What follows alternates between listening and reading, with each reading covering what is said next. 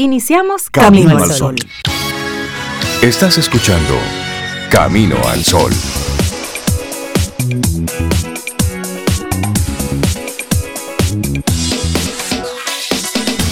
Y el tema que te sugerimos para hoy, siempre un tema de sugerencia, la tomas, la dejas, pero Camino al Sol te tiene una sugerencia por lo menos. Te levantas y te dices, ¿qué voy a hacer hoy?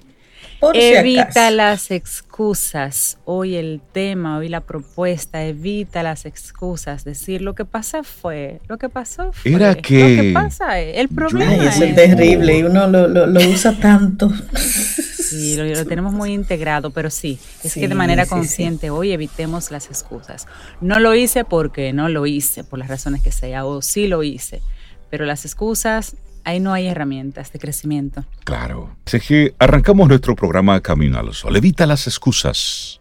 Y si hay una excusa, examina que sea real. Esa es la actitud Camino al Sol que te proponemos en el día de hoy. Recuerda, caminoalsol.do, esa es nuestra página web. Ahí nos escuchas en vivo durante mm, de 7 a 9 de la mañana y luego si quieres te puedes quedar conectado y también a través de estación 97.7 FM. En Camino al Sol, la reflexión del día.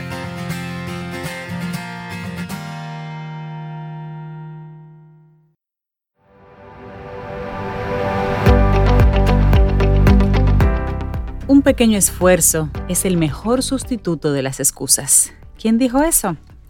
Donald Trump tiene sus frases también. hay cuatro excusas que te alejan de tus metas. Ahí estaremos nosotros reflexionando, ¿sí? Porque hay personas que han desarrollado toda una maestría en las excusas, pero lo haré mañana, no tengo tiempo, no soy bueno en eso, por mencionar solo algunas. Son frases que seguramente en algún momento hemos pronunciado, más de una ocasión, y que han servido para construir un muro entre tú y tus objetivos. Las metas a lograr o los sueños a cumplir son el motor de nuestra vida. Aquellos que no tienen objetivos parece que no pueden seguir estando en este planeta. Sin embargo, Muchas veces ocurre que, por culpa del miedo, la incertidumbre, la poca autoconfianza o el desconocimiento, terminamos escapando de la idea de soñar, de imaginar o de planificar. Ay, qué terrible. Y en ese momento es en ese cuando empiezan a aparecer las excusas. No son para todos iguales, ya que, como se dice, cada persona es un mundo, pero pueden agruparse en situaciones similares. Quizás no hayas dicho o pensado la frase idéntica, pero si alguna parecida o que significa lo mismo, seguro que la has dicho. No importa cuál sea tu objetivo, cuán difícil sea lograrlo o qué cosas debes hacer para que se vuelva realidad. Es vital que dejes de lado las excusas y te enfoques en alcanzar tus objetivos. Y vamos ahora a conocer cuáles son esas más frecuentes que utilizamos. Así es, Ove. Y la primera de ellas, es una excusa muy frecuente, no tengo tiempo no tengo tiempo. La frase por excelencia en el siglo XXI. Vivimos siempre a mil por hora y nunca tenemos siquiera un minuto para lo importante. Nuestros días pasan yendo de aquí para allá y en definitiva pues no disfrutamos de nada. El ritmo de vida actual es bastante frenético, eso nadie lo puede negar, pero también es cierto que si queremos, podemos. Así que no te resguardes detrás de esta excusa de no tener tiempo libre para no hacer cosas hay que buscarle la vuelta. Hacer lo que tenemos que hacer es cuestión de prioridades. Si realmente hay algo que te apasiona, buscarías minutos libres de cualquier sitio, te levantarías un poco antes, tomarías un medio de transporte más rápido, no harías horas extras en el trabajo, etc. Analiza cómo estás usando tu tiempo antes de usarlo como una excusa. Bueno, hay otra excusa, tengo que ahorrar dinero. Si has llegado a tu presupuesto para costear tu meta, ¿por qué no lo usas? Si es verdad que la crisis, las fluctuaciones económicas, los valores de la bolsa no están ahí muy claros, sin embargo tampoco te puedes quedar con todo el dinero por si llega a pasar algo. Trata de ahorrar un poco más para quedarte con una reserva ante cualquier situación y el resto destínalo a la concreción de tus sueños. No sabes a dónde puedes estar mañana. ¿Y qué va a pasar con ese dinero? Mejor úsalo de manera inteligente. Lo que hablábamos hace un momentito, pero esta, esta es terrible y es qué van a pensar los demás. El qué dirán es algo que siempre nos ha preocupado y hay que aceptarlo. ¿Qué pensarían mis padres si dejo de estudiar por porque esa carrera no me gusta?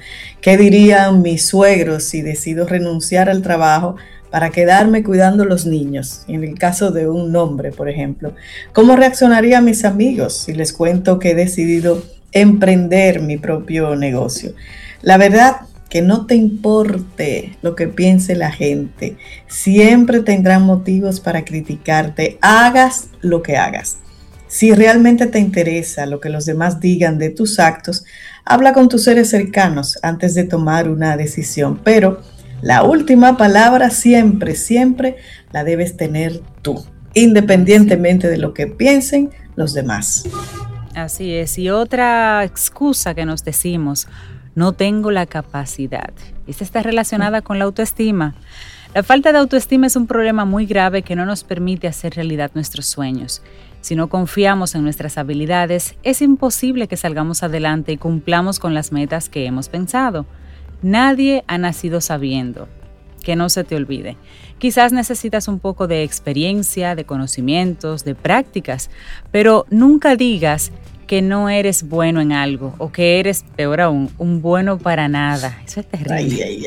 Aun cuando las cosas no te salgan del todo bien. Además, si ni siquiera lo has intentado, ¿cómo sabes que no lo puedes hacer? Seguro que tropezarás con algunas piedras en el camino, pero tu capacidad reside en quitarlas del medio y seguir avanzando. La vida es equivocarse y aprender del error para luego volver a cometer una equivocación otra distinta, obvio, y continuar andando. Y así, así, y así se va haciendo la vida. Deja de lado las excusas, sé valiente para cumplir tus objetivos. No digas que no es el momento adecuado, eres demasiado viejo para ello, ya lo has inventado, lo has intentado todo o tengo miedo de fracasar.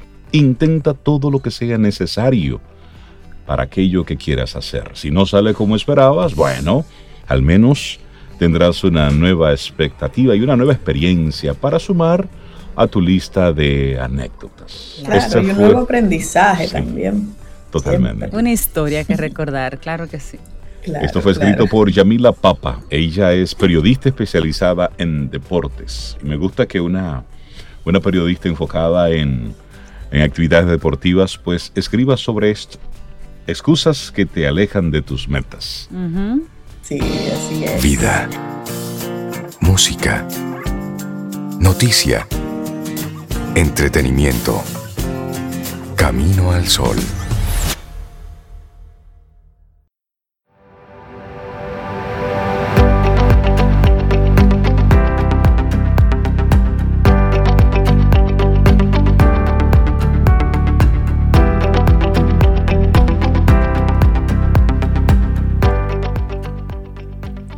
Dice Reni Jagoseski, Renny Jagoseski, que dejar de culpar a los demás es el primer paso para ser adulto. mamacita. Para crecer, para crecer. Suelte las excusas, vamos, madure. Sea adulto. Crezca, crezca. Crezca. Seguimos avanzando, esto es Camino al Sol. Te recuerdo que conectamos a través de caminoalsol.do.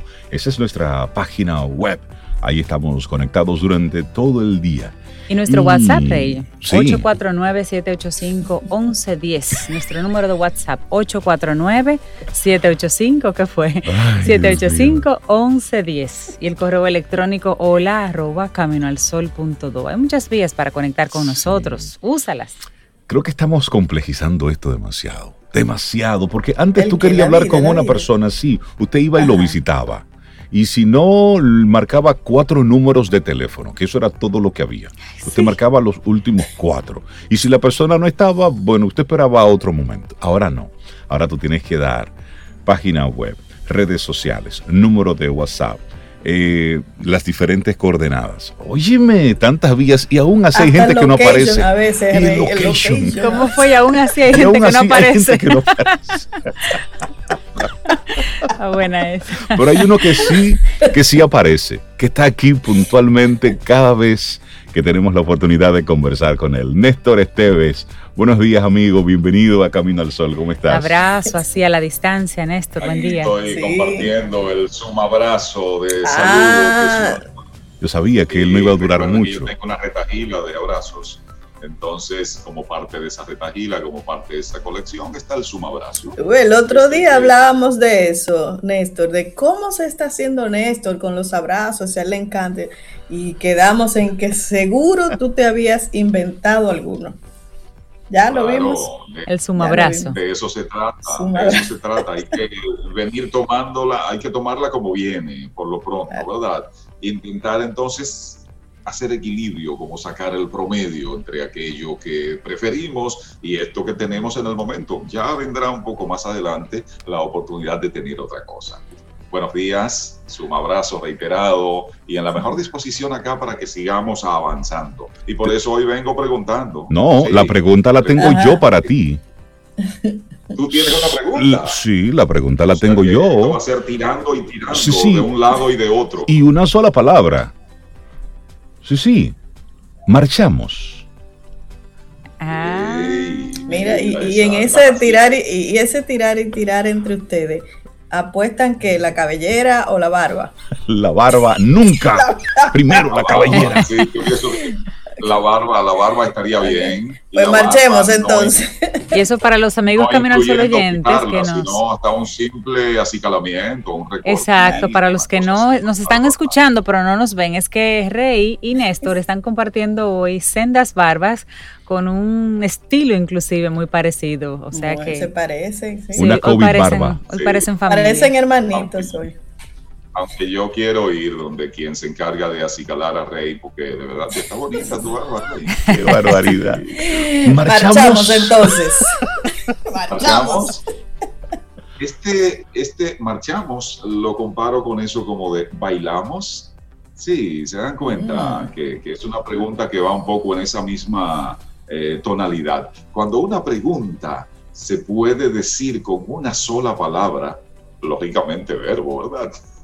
Pero cuando se puede decir con una sola palabra, como que toda la carga semántica que tiene ese término, entonces nos permite de verdad descubrir ese poder que tiene la palabra y fundamentalmente ese poder que tiene cuando es un verbo. ¿Y por qué estoy preguntando si marchamos? Aquí hace falta hacer un poco de historia. Recuerden que la primera vez que visité en cabina eh, Camino al Sol, hablé de, de aquel piropo que solían lanzarse entre Cortés y Cabral. Ellos solían lanzarse un piropo que era, ¿y por qué no se me ocurrió a mí? Pero eso es como si fuese mío también, es decir, tan parte de Camino al Sol me sentí aquella vez que, que, lo, sen- que me- lo sentí mío inmediatamente. Incluso creo que hice el cuento que ahora me permito recordar. En aquellos tiempos, cuando fui radio aficionado, que tenía un transmisor de 11 metros eh, en mi casa y había otro de 2 metros por ahí también. Pero cuando tenía aquel de 11 metros, mi identificación era Rey Sol. Rey Mm. Sol. Rey. Adelante, Rey Sí. Sol. Adelante. Era- porque se Oye. trata, sí, se trata de las dos últimas palabras de mi nombre. Mi nombre es Néstor de Jesús. Entonces, la última letra de Néstor, R, la última letra de Jesús, la S. La S. Entonces, de ahí se me ocurrió aquello de Rey Sol. Entonces, desde aquel tiempo, estamos hablando, uf, estamos hablando de los 80 realmente. Desde aquel tiempo viene aquel, aquella especie, digamos, de, de- de- fascinación, de deslumbramiento ante el sol. Y cuando se ha invitado a caminar al sol, entonces de ahí el nombre de, de lo que es- de este compartir de hoy, el, el- el- el que nos preguntemos realmente, ¿marchamos? Marchamos. ¿Estamos marchando? Sí. Ah, ah, y estoy diciendo a ti que cada día con simplemente decir el nombre del programa, es decir, Camino al Sol, vale para ti. ¿Estamos marchando o te me has detenido? y esto también conecta, no sé si lo recuerdan, pero con aquel primer programa del año que hicimos en enero, cuando intentábamos como pasar revista. Oye, el plan que hagas para el año no es un plan que va a estar guardado ahí y en el mejor de los casos, cuando termine el año, vas a revisar cuánto has logrado. No, el plan está acá y se trata de ir dando seguimiento a ese plan. Entonces, ¿Por qué preguntarse ahora si estamos marchando o si no hemos detenido? Porque así como quien no quiere la cosa, llegaron los BRE. Ya estamos en la primera mitad del primero de los BRE, lo que significa que vamos así como en esa curvita de salida. Y con esto, y lo aclaro, no quiero sintonizar con estas expresiones mm, desde mi punto de vista de mal gusto este año, que debiera borrarse, que debiéramos pasar del 19 al 21. Eh, Volarlo. este, este es, lo número uno es que eso es imposible. Y lo número dos, es decir, es el tiempo que estamos viviendo. Y este año tiene lo suyo, Néstor. Es decir, aquí hay una cuota de aprendizaje importante en lo individual, pero también en lo colectivo. Y creo que es para nosotros la primera vez en que el mundo está tocando el mismo tema y todos estamos abocados y mirando hacia la misma dirección, aunque con diferentes intereses.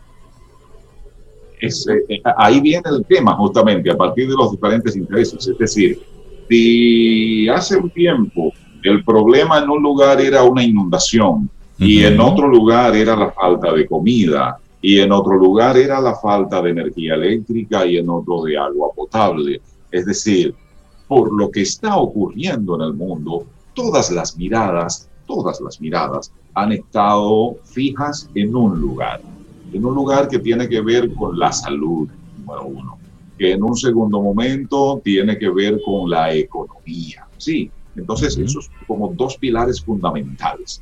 Un virus un virus que ni siquiera es un ser vivo, es decir, un virus que es un agente químico. Entonces ese virus cuando logra estar en contacto con las células humanas, pues ya produce todo lo que, lo que se ha dicho, todo lo que conocemos con respecto al coronavirus. Sí, y con esos efectos, insisto, en esas dos áreas fundamentales, en la salud y en la economía. Entonces, lo importante es si eso nos dice algo. ¿Qué nos dice eso? ¿Qué nos dice el hecho de que toda la humanidad, independientemente de color, independientemente del nivel socioeconómico, independientemente del lugar donde vive, independientemente de su eh, nivel intelectual, independientemente de cualquier cosa, toda la humanidad se ha visto obligada a fijar su vista en un punto, y ese fijar su vista en un punto ha de tener una lectura. Es decir, cuán, cuán diferente es todo cuando decidimos o nos vemos obligados, como ha sido este caso, a unirnos, ¿sí? a tomar en cuenta al otro, a atreverse a mirar al otro así, a los ojos, por donde dicen los entendidos que se puede ver el alma.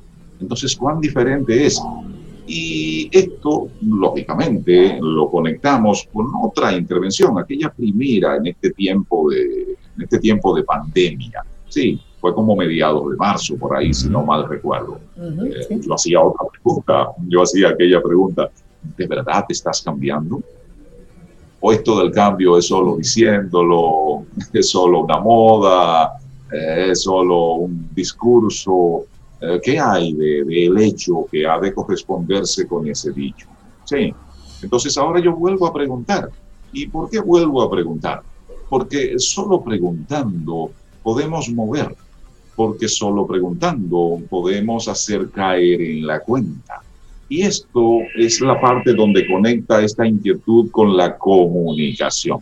Cuando tú comunicas, tú te acostumbras a decir, decir, decir, decir, porque tú eres el que sabe, porque tú eres quien tiene claridad, eh, porque tú eres el documentado o la documentada, o tú acostumbras a preguntar. Porque cuando preguntamos, y la diferencia es clara, cuando preguntamos, abrimos, ofrecemos un aviso acá con esta simple pregunta de ¿marchamos? Es decir, estoy requiriendo a tu cerebro que elabore una respuesta. Una respuesta que estoy en la disposición de escuchar. Para escuchándote saber qué tú sientes. Para escuchándote saber qué tú piensas. Y en función de lo que tú sientes y lo que tú piensas y lo que tú puedas tener como expectativa o expectativas en plural, entonces conciliar eso con lo que pienso, con lo que siento y también con las expectativas que yo puedo tener para que avancemos, para que avancemos independientemente de las dificultades. Y esto vale para un ser humano, y esto vale para una familia, y esto vale para una empresa pequeña, y esto vale para una empresa grande, y esto vale para la junta de vecinos, y esto vale para un gobierno. Totalmente. Esto vale para todo y para todos. Es decir, comunicar ha de comenzar por ahí, ha de comenzar por escuchar. Y si alguien no te está diciendo nada, entonces con una pregunta bien formulada y oportunamente formulada, entonces tú puedes lograr que ese alguien se exprese, ese alguien que no estaba diciendo nada, que se exprese para que de manera conjunta puedan aprovechar, aprovechar este tiempo que mucha gente quiere borrar, aprovechar este tiempo que nos está dando constantemente lecciones, aprovechar este tiempo para priorizar. Y en función de priorizar, entonces avanzar.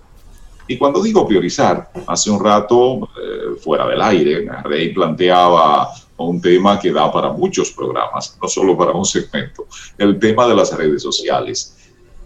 De verdad les digo, de verdad les comparto una, una profunda preocupación con este tema de, de redes sociales. Con alta frecuencia uso las redes y las uso para estudiar precisamente. Entonces busco las famosas tendencias en las redes sociales.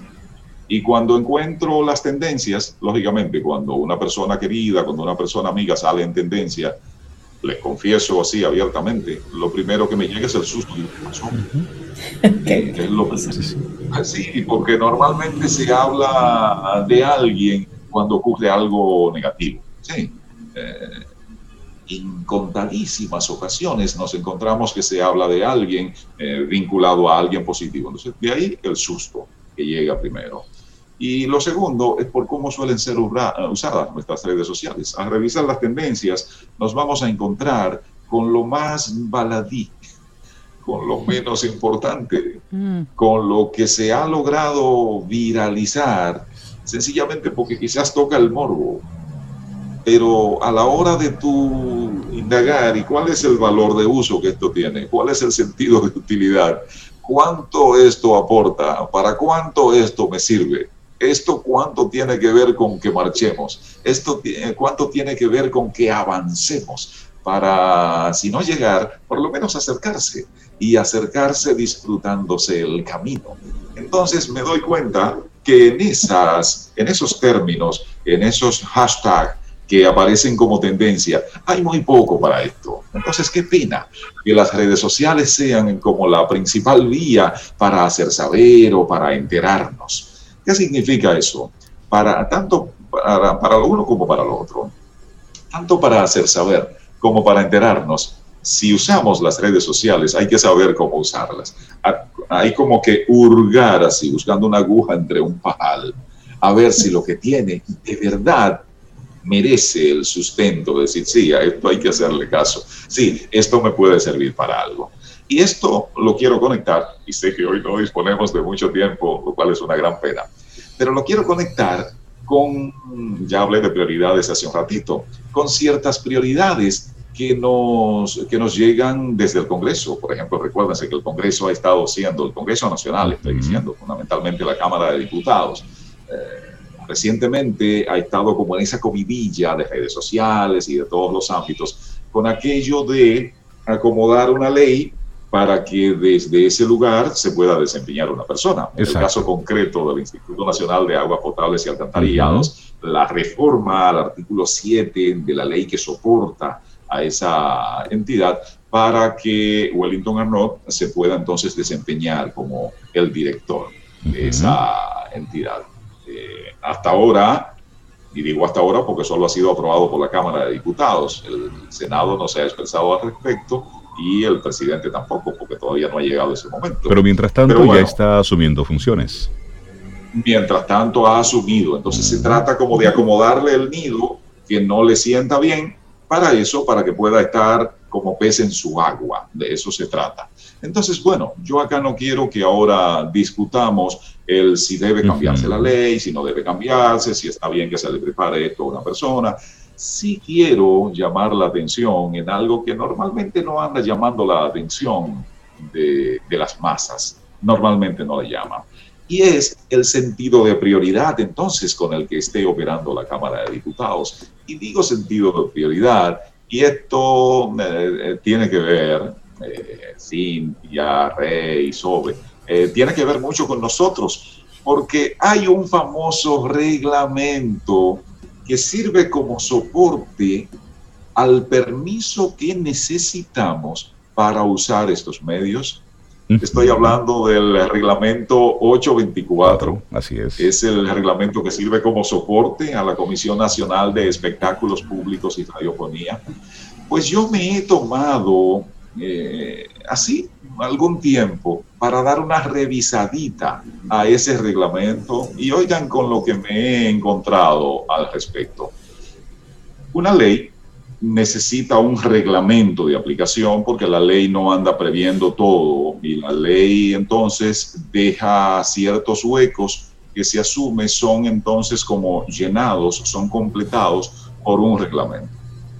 Este reglamento, el 824, eh, es del año 1971. Eso motiva que en todo el texto del reglamento ni siquiera aparece la palabra Internet. Mucho menos, mucho menos vamos a encontrar la expresión redes sociales. Claro.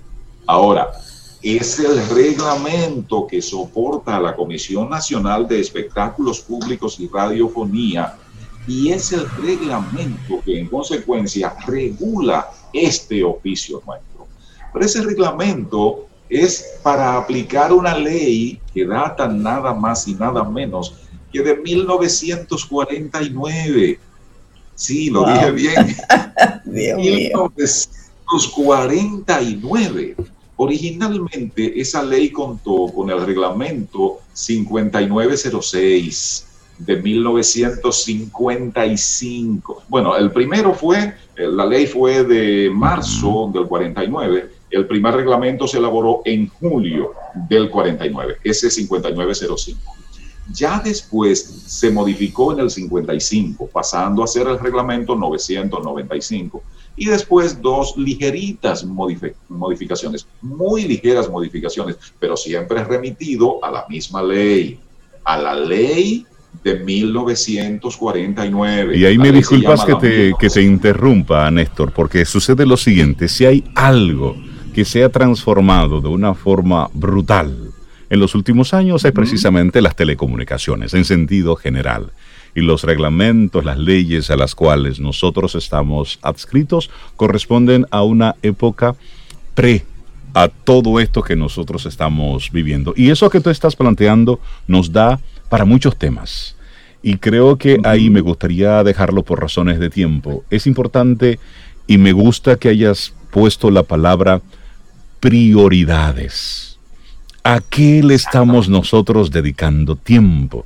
Hace unos días en la misma Cámara se dio a conocer esa intención de evitar el matrimonio infantil. Solamente dos diarios le dieron cobertura a esa información. ¿Saben ustedes lo importante que es prohibir en República Dominicana el matrimonio infantil, el impacto que eso va a tener en futuras generaciones? Pero de eso no se ha hablado mucho, solamente se reseñó como algo que se dijo y se dejó hasta ahí. Sin embargo, al cambio de las condiciones para que una persona pueda o no ocupar una posición, a eso se le ha dado bastante larga. Creo que Néstor, esto nos plantea para nuestra próxima conversación las prioridades, por un lado, y sobre todo volver a ese reglamento que regula todo el hacer de la comunicación en nuestro país. Solo dos precisiones, dos precisiones. Oigan, un, un artículo de ese reglamento del que estoy hablando, oigan lo que dice, ningún locutor podrá transmitir noticias alarmantes, tales como fuegos, ciclones, inundaciones, etc., sin que esta noticia haya sido probada y debidamente autorizada por la autoridad competente. Eso, esa joyita dice en ese reglamento. Entonces, oiga usted nada más. Y esa era una precisión. Y la otra precisión, por eso estoy hablando de prioridades conectado con el título entonces de este interactuar, que es ¿marchamos? ¿Realmente estamos marchando? En este tiempo en el que se nos ha obligado a toda la humanidad a compartir la vista hacia un objetivo, ¿estamos marchando hacia un objetivo unificado? ¿O qué más hace falta para que aprendamos la importancia de escuchar para buscar el consenso y con ese consenso entonces marchar a esa nueva etapa, a ese bienestar, a esa felicidad que es la máxima aspiración de cualquier ser humano. Hasta acá pretendo dejarlo. Podemos seguir interactuando con otras vías. Sí, no, buenísimo. Eh, en arroba Néstor Esteves nos permite que nos encontremos para tratar temas con cierto nivel de sustancia, para tratar temas que de verdad trasciendan, para, eh, para tratar temas que de verdad tengan cierto valor de uso y con ese valor de uso podamos decir, oh, pero esto sirve para marchar, pero esto sirve para avanzar, pero esto se me parece a Sirve para algo. Es la idea. Néstor Esteves, un abrazo y gracias por tu tema como siempre. Así que vamos a mirar un eso. Un abrazo para Marchamos. Cuídate, un abrazo. Gracias, Néstor. Ten un buen día, un buen despertar. Hola. Esto es Camino al Sol. Camino al Sol.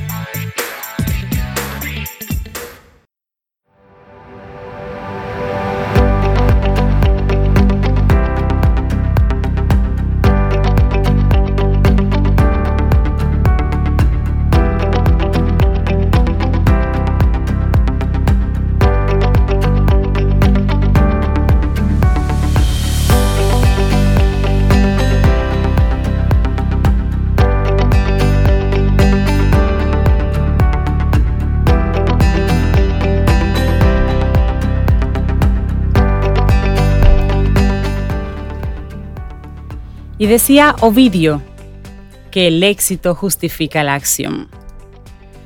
El éxito justifica la acción. Eso le decía. Muévase para que le vaya bien. Sí, pero como que eso hay que tomarlo entre pinzas, don Ovidio. hay que tomarlo entre pinzas, porque no necesariamente. No necesariamente. Ahí, ahí está. Vamos avanzando. es martes, estamos a 15 de septiembre. Hoy pagan o o cobran. O cobran. O cobran. Ay, que hoy es 15. ¿Y qué pasa en Camino al Sol, eh? Yo no sé. ¿En qué meses que estamos, hoy, los 15, y si es martes, y si es de septiembre, nos acompaña Isaías Medina, el hombre que sí sabe de los dineros. Para... Ay, mamacita.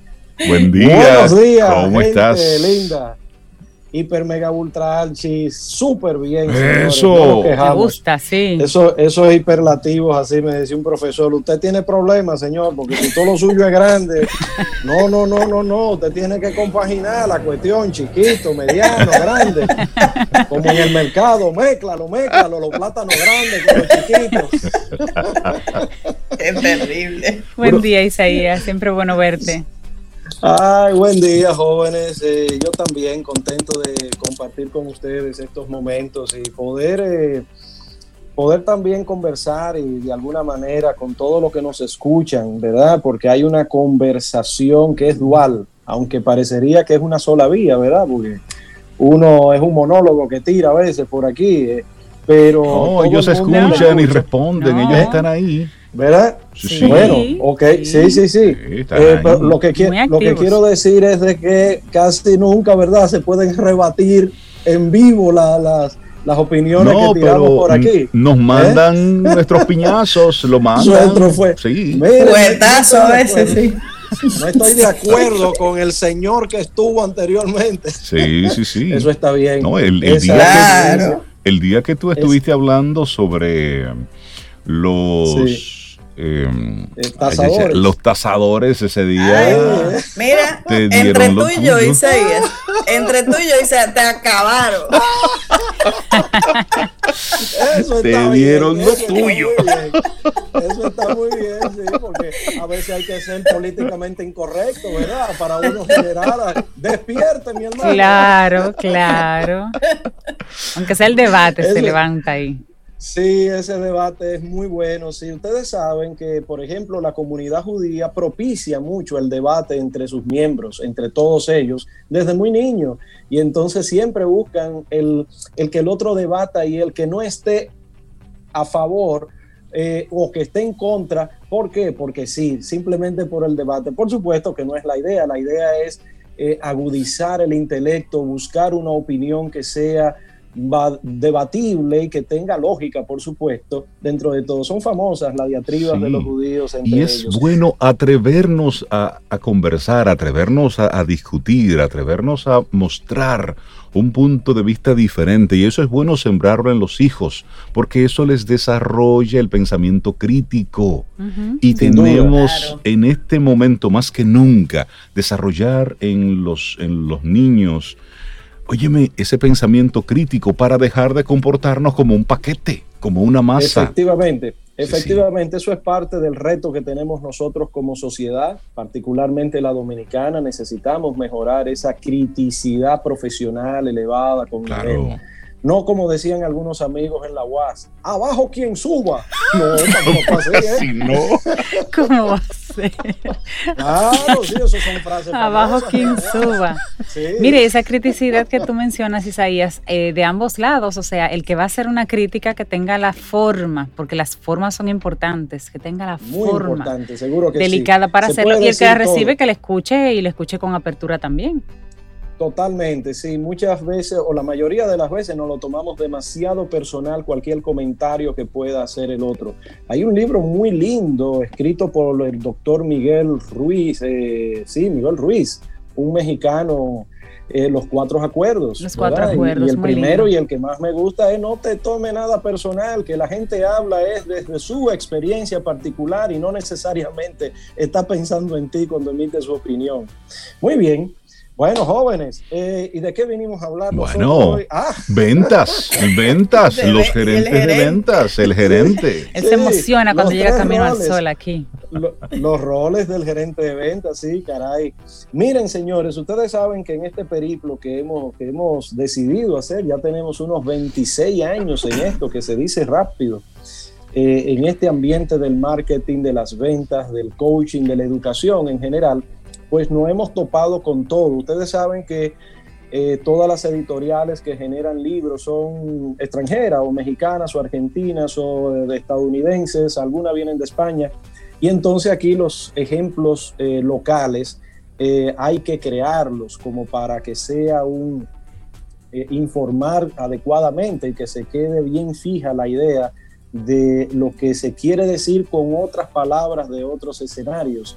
Entonces, eh, tenemos una especie como de recuento de cosas que vemos que el gerente de venta de alguna manera necesita dominar, necesita aquilatar, necesita expresar, necesita ser un maestro. ¿En qué? Bueno, número uno, en ser gerente. en ser gerente. ¿Qué significa eso? Que tiene que gerenciar, tiene que, no puede claudicar a su función puede dedicar tareas, puede darle tareas obviamente al equipo y la tarea principal son los objetivos que necesitamos en las empresas llevar a cabo. Hoy día más que nunca ser creativo en ese proceso y digamos que de alguna manera pues eh, ahora sí tiene mucho sentido el concepto de grupo. El grupo es que lleva de verdad, el grupo es que ayuda a todo y el gerente tiene esa responsabilidad de poder ayudar a que los integrantes entiendan bien de qué se trata todo esto. Fíjense algo, nosotros ponemos algunos objetivos en las empresas, ¿verdad? El equipo de venta tiene objetivos numéricos muy puntual. Usted necesita vender X cantidad de unidades, eh, X monto, y necesitamos vender de este producto, de aquel y cuya, ¿verdad? Muy bien, ok.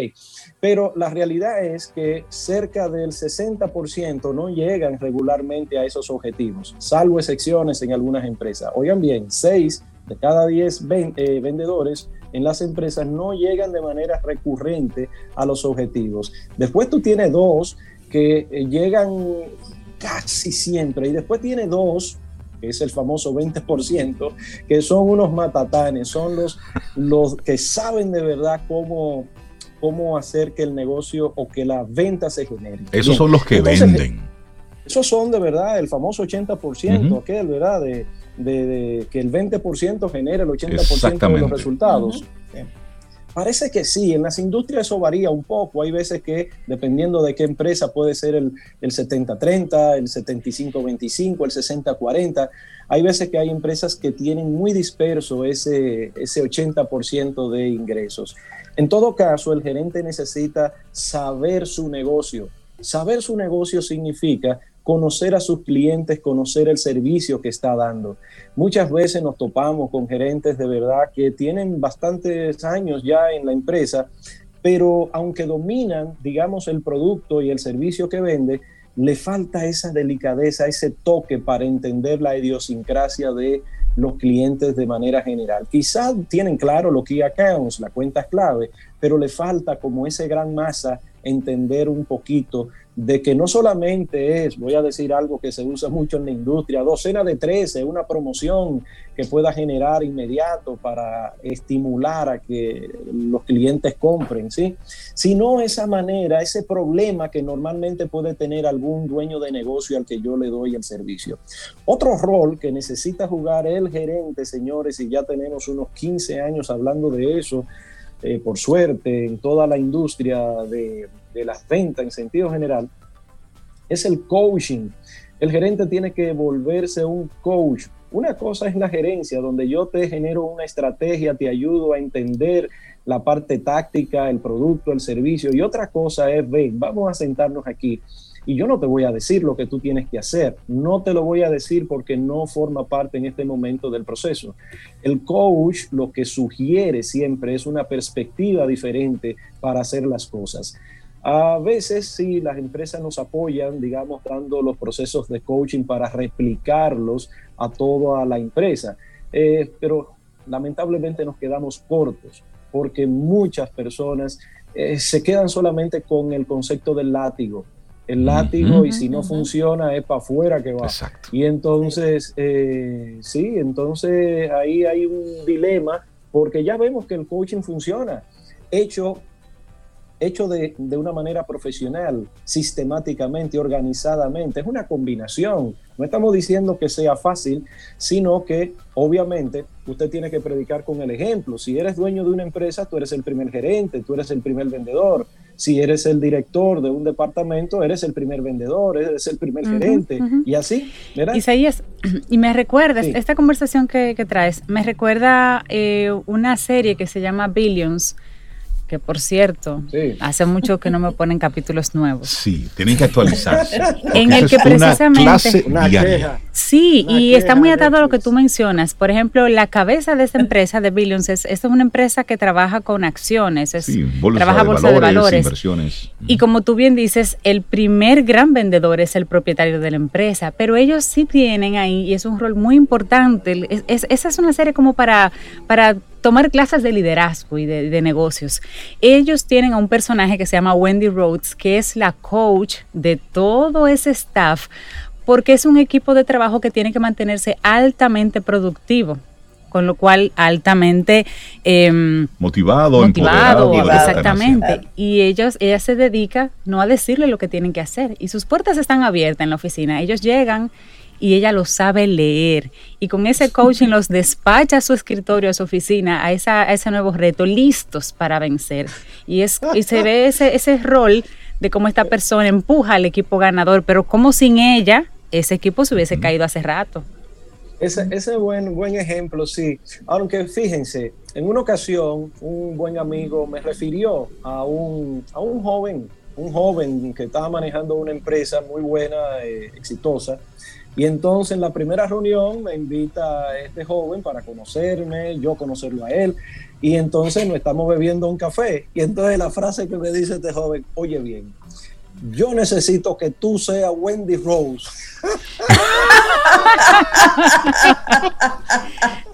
sí, no, no, es un rol, el papel de, esa, de ese personaje. Tú sabes que eso es una película, ¿verdad? Yo necesito que tú seas el Wendy Rose de mi oficina. No, pero importante, importante que tú le aclararas que es una película. Tú sabes que eso es guionado y todo eso, y que ellos en cualquier momento pueden modificar.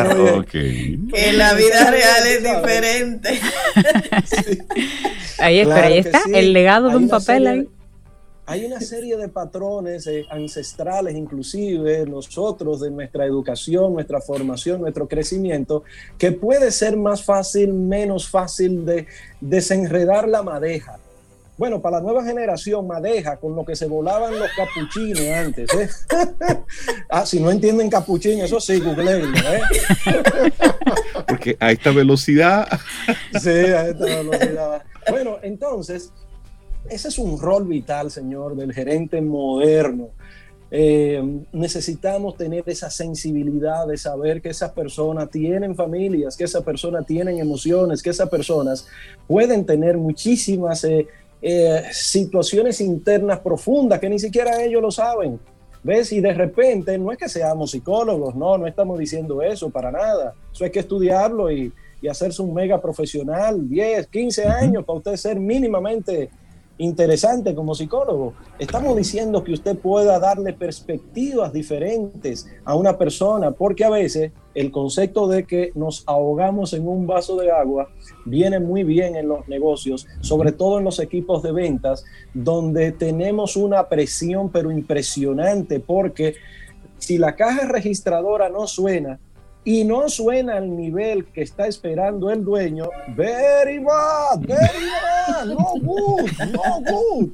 Y va a haber situaciones, alguien va a hablar y alguien va a pagar los platos rotos. ¿Quién? El gerente de venta, el director, los vendedores de línea. Finalmente, el otro rol que debe jugar un gerente de venta, señores, es el de líder.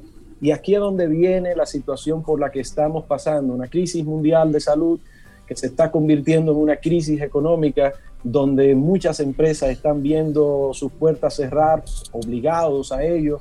Eh, ¿Cómo puedo yo liderar el grupo? Que no se baje la motivación, que se sientan personas interesantes, que estamos ofreciendo cosas diferenciadoras. Por supuesto, hay que ser creativo en la manera en que lo damos ahora mismo. Quizás ya no puede ser igual un restaurante de comida hoy día que hace un año. Eh, para nada la industria del turismo será igual, por poner dos casos, pero hay montones de industrias que están siendo afectadas y aquí es donde viene el aquilatamiento del gerente, del director, del VP de ventas, del dueño. ¿Cómo vamos nosotros a ayudar a que este grupo se sostenga aunado, cohesionado, que siga avanzando a pesar de lo que venga? Porque no debemos pedirle a Dios nunca, nunca que nos quite los problemas, sino que nos haga más fuerte para lidiar con lo que venga. Eso.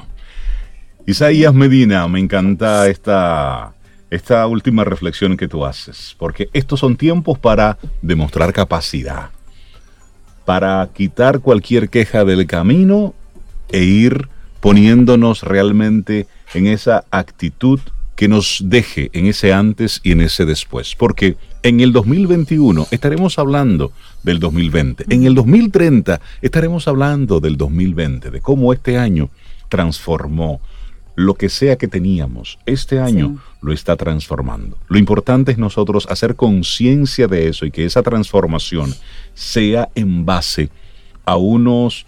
Eh, a unas intenciones y a unos propósitos que sí lo podemos establecer nosotros. Isaías Medina, la gente que quiera tomarse un café virtual contigo, ¿cómo puede hacerlo? Porque hemos notado que hoy no estás en casa, hoy estás en tu oficina. temprano, temprano, me sacaron de la casa, vaya a trabajar. Bien, jóvenes, pueden llamarnos al 829-884-3600. 829-884-3600. Estaríamos encantados de ayudar en lo que podamos. Buenísimo. Que tengas un excelente, día. Gracias, Isaías. Un abrazo. Un abrazo a todos. Gracias. Contigo hoy. Contigo siempre. Camino al sol. Disfrutemos un delicioso café escuchando Camino al Sol.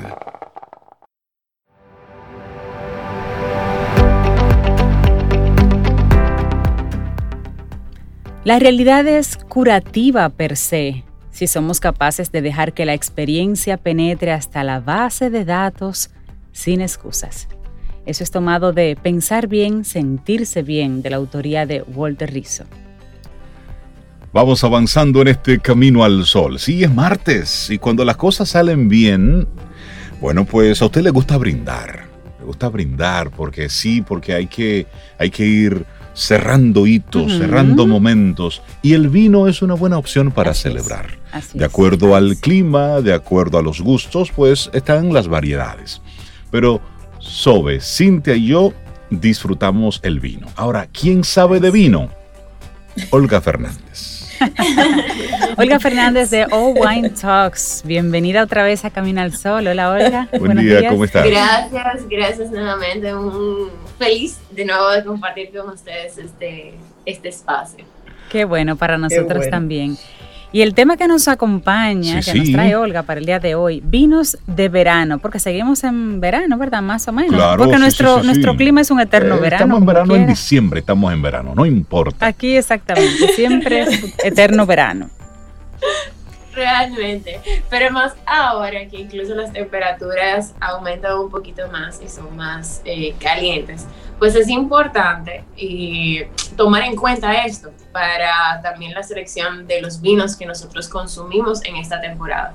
Porque si consumimos quizás vinos que no están adaptados a nuestro clima, pues no vamos a acercarnos más al vino quizás como quisiéramos. Sí, porque la experiencia no nos va a gustar de repente. Entonces, ¿cuáles serían esas características que debe tener un vino para nosotros consumir en República Dominicana en verano?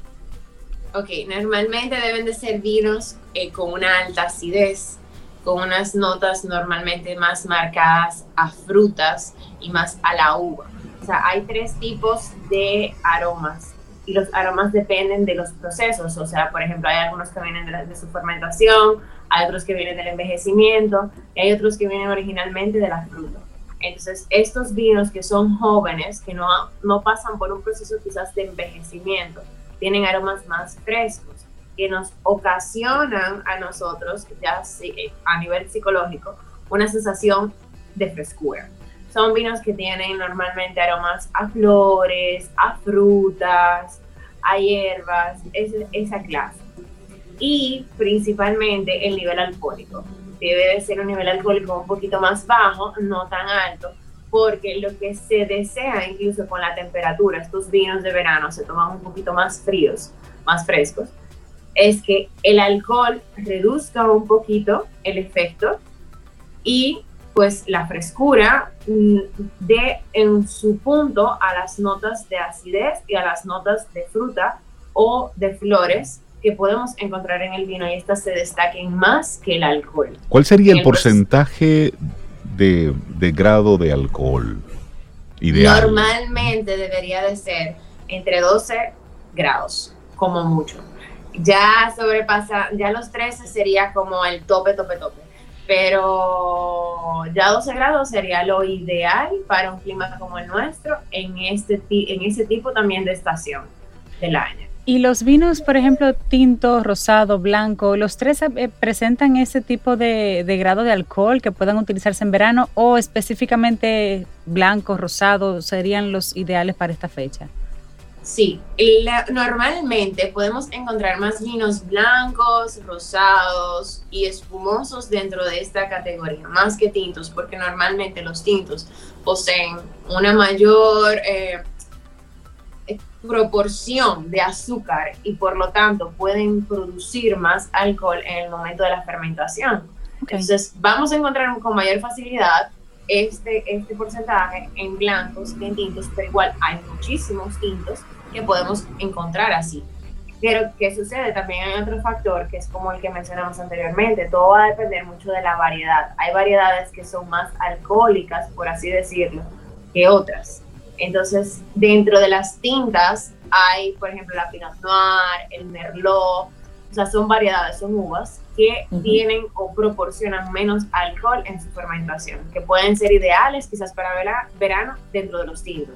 Eso es obviamente porque estoy eh, ya en, el panorama de, los vinos ideales de verano, solamente poniendo o dando exclusividad a los blancos, a los rosados, a los espumosos, que tienen ya una mayor acidez, tienen menos eh, cuerpo, o sea, menos estructura, y por lo tanto esa acidez nos ayuda a refrescar, porque la acidez lo que hace es que nosotros salivemos y nos da una sensación eh, química y, fisiológica de que estamos frescos. Al igual con las burbujas, en el caso de los espumantes, además de esa acidez, esas burbujas lo que agregan esa chispa de, frescura adicional, que es lo mismo como cuando tomamos un refresco, por ejemplo. Y has hablado de, ese, de ese término de, de frescura, de nosotros refrescarnos, pero cuando usted se toma un vino, usted tiene calor. Usted a esa copa no respeta ni los tiempos, ni mucho menos, le da para allá. Entonces ahí puede tener un efecto contrario. ¿Cuál es la forma prudente, correcta? más, Rey, si es un ah, espumante, como dice Olga, que es refrescante y tú, como tienes calor, tú empiezas, ¿verdad? Y, la, famosa mimosa que a mucha gente le gusta en la mañana, en los desayunos. ¿Cuál es tu sugerencia desde, ese, desde esa vista experta del consumo de esos productos? Mira, inmediatamente nosotros incluimos el agua. El agua nos hace un switch. Y cuando nos tomamos, ya sea de forma consciente o inconsciente, la primera copa muy rápida, ya cuando introducimos agua a la, ya como sistema. también para hidratarnos, ya el switch nos cambia y ya, ya reducimos un poquito la velocidad en la que nos, nos tomamos, porque ya nos estamos hidratando, cosa que nos está quitando un poquito el alcohol, porque el alcohol nos deshidrata y nos estamos refrescando. Entonces, lo ideal siempre, no solamente cuando estamos en verano, sino siempre, porque eso nos evita también que tengamos resacas o que, que, que nos embriaguemos en el proceso de, alguna fiesta o, algún evento donde realmente tengamos que consumir más de las copas que ameritan en el día. Es decir, un vinito. en este caso lo importante es agregar agua. Ok, decir, se da su copa de vino y luego un vasito de agua. y ahí yo va. Tengo, yo tengo una amiga que así es que se toma el vino. Su botella de vino y su copa de agua todo el tiempo. Preferiblemente cada dos copas de vino equivalen a una copa de agua o una copa, mm. medio vaso o media copa de agua. Ok, una, una, un ratio de 2-1. Y obviamente comiendo, picando algo. Y conversando. Estómago vacío. Sí, sí. Ah, porque hay que conversar. Claro que sí, hay que conversar. Claro. que sí. Hablemos de la hora. La mimosa, la gente la consume por lo general dentro del desayuno, en las mañanas, así como en el brunch, que eso es del mediodía hacia abajo está mezclado con jugo y todo eso, pero hablemos un poco de la hora correcta, apropiada para nuestro organismo del consumo de estos vinos de verano.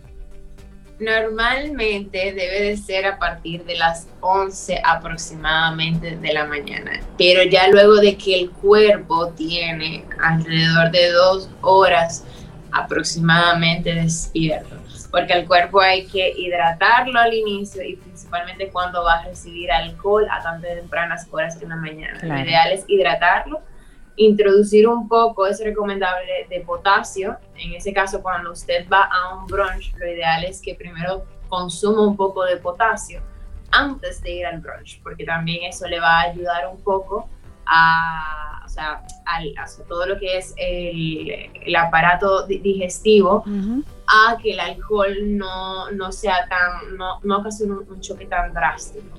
Es decir, usted se come su guineo y luego se va para el Para hacer estómago y espera las 11 en punto y le...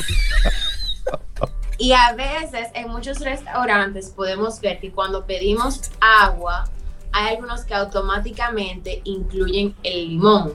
Y eso tiene un objetivo, eso es para alcalinizar un poquito también el estómago para aquellas personas que sufren también un poco de acidez, que también a tan temprana hora podrían reactivar este, este proceso químico del cual sufren. Excelente. Buenísimo. Bueno, pues Olga Fernández nos ha compartido hoy esos vinos de verano. La verano no es que no beba, es que beba con esa moderación y esas guías, esa guía que, nos ha compartido. Olga. Y la gente que quiera más vino, más guías, más vinos, más conectar contigo, ¿cómo enlaza contigo, Olga? Sí, en las redes estoy como O Wine Talks es O de Olga, Wine de vino, siempre repito, y Talks de conversaciones O también como Olga Fernández, porque está acompañado al nombre de, de la cuenta. Ahí pueden escribirme, preguntar, bueno, darme sugerencias y, y, y, y, mencionarme cuando ustedes compartan sus copas para ya entonces ver qué es lo que están tomando. Te mencionaremos, te mencionaremos. Buenísimo. Muchísimas gracias. O Olga. por mensaje para verlo. Muchísimas gracias, Olga. Que tengas un muy buen día. Para ver cómo se está consumiendo aquí. Así es, así es. vinito y agua, vinito y agua. Que tengas un muy buen día. Un ¿eh? abrazo y gracias. Un abrazo a todos. Hacemos ahora una pausa y retornamos en breve. Esto es Camino al Sol. Y esperamos que hayas disfrutado del contenido del día de hoy. Recuerda nuestras vías para mantenernos en contacto. Hola arroba caminoalsol.do. Visita nuestra web y amplía más de nuestro contenido. Caminoalsol.do. Hasta, una, próxima, edición. Y pásala bien.